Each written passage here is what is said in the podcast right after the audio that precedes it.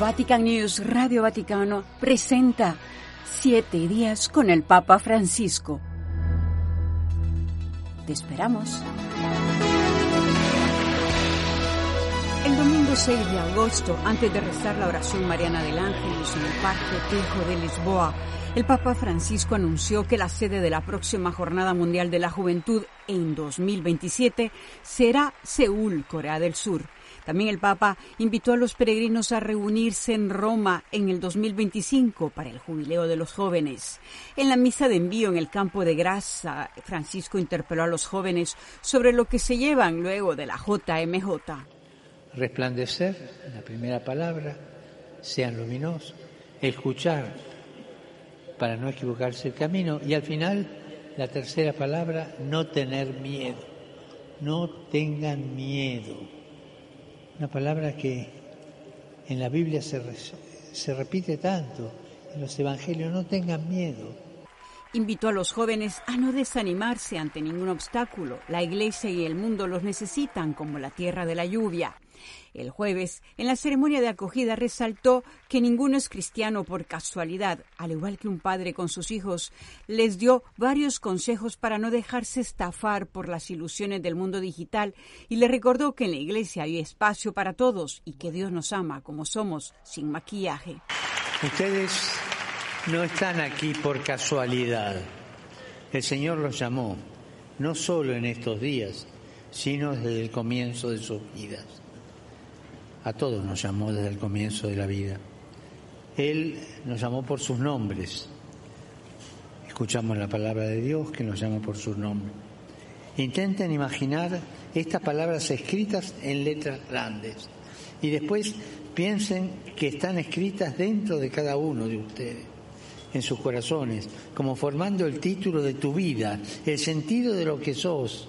Has sido llamado por tu nombre vos, vos, vos, vos, acá todos nosotros, yo, todos fuimos llamados por nuestro nombre, no fuimos llamados automáticamente, fuimos llamados por el nombre.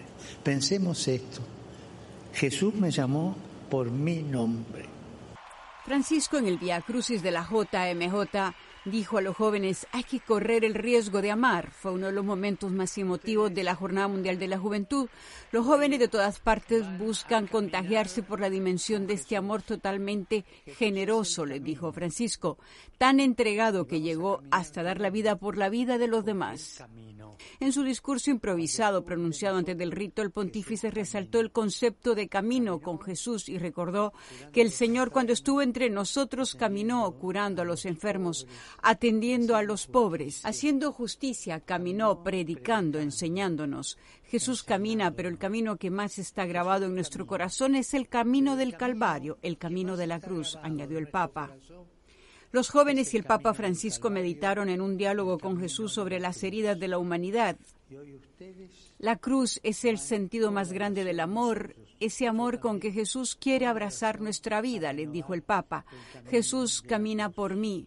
Lo tenemos que decir todos. Jesús empieza este camino por mí para dar su vida por mí. Y nadie tiene más amor que el que da la vida por sus amigos.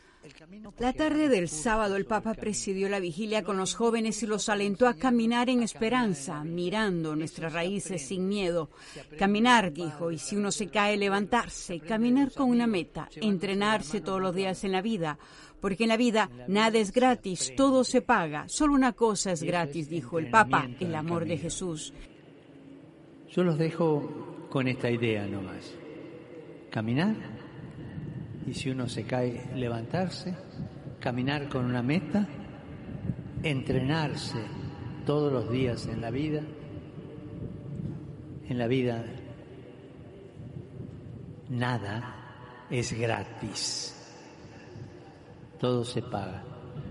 Solo hay una cosa gratis, el amor de Jesús.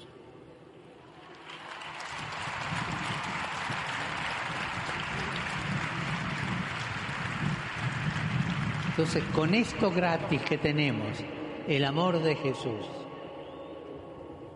y con las ganas de caminar, caminemos en esperanza. Miremos nuestras raíces y vayamos adelante, sin miedo. sin miedo, no tengan miedo. Gracias. En Fátima, Francisco dijo que hay tantas avocaciones de María, pero una que podemos decir también pensando es esta, la Virgen que sale corriendo cada vez que hay un problema, cada vez que le invocamos, no tarda, viene, se apura, Nuestra Señora apurada. El Papa explica que la Virgen siempre acompaña y que nunca es protagonista, pero no solo.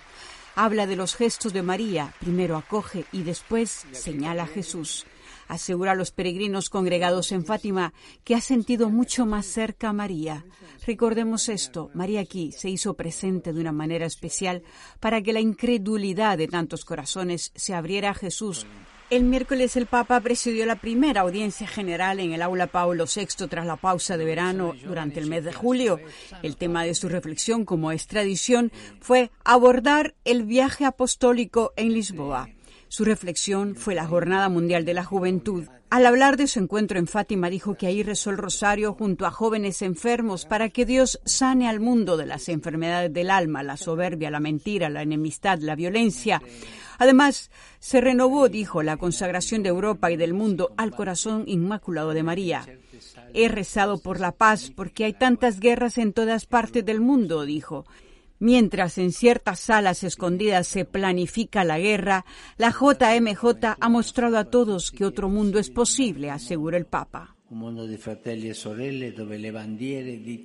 mundo de hermanos y hermanas donde las banderas de todos los pueblos ondean juntas, una junto a la otra, sin odio, sin miedo, sin cierres, sin armas. Francisco dijo que el mensaje de los jóvenes ha sido claro y se preguntó si los grandes de la tierra escucharán este entusiasmo juvenil que quiere la paz. Es una parábola para nuestro tiempo y todavía hoy Jesús dice, el que tenga oídos que oiga, el que tenga ojos que vea. Esperamos, afirmó el Papa, que el mundo entero escuche esta jornada de la juventud y vea avanzar esta belleza de jóvenes.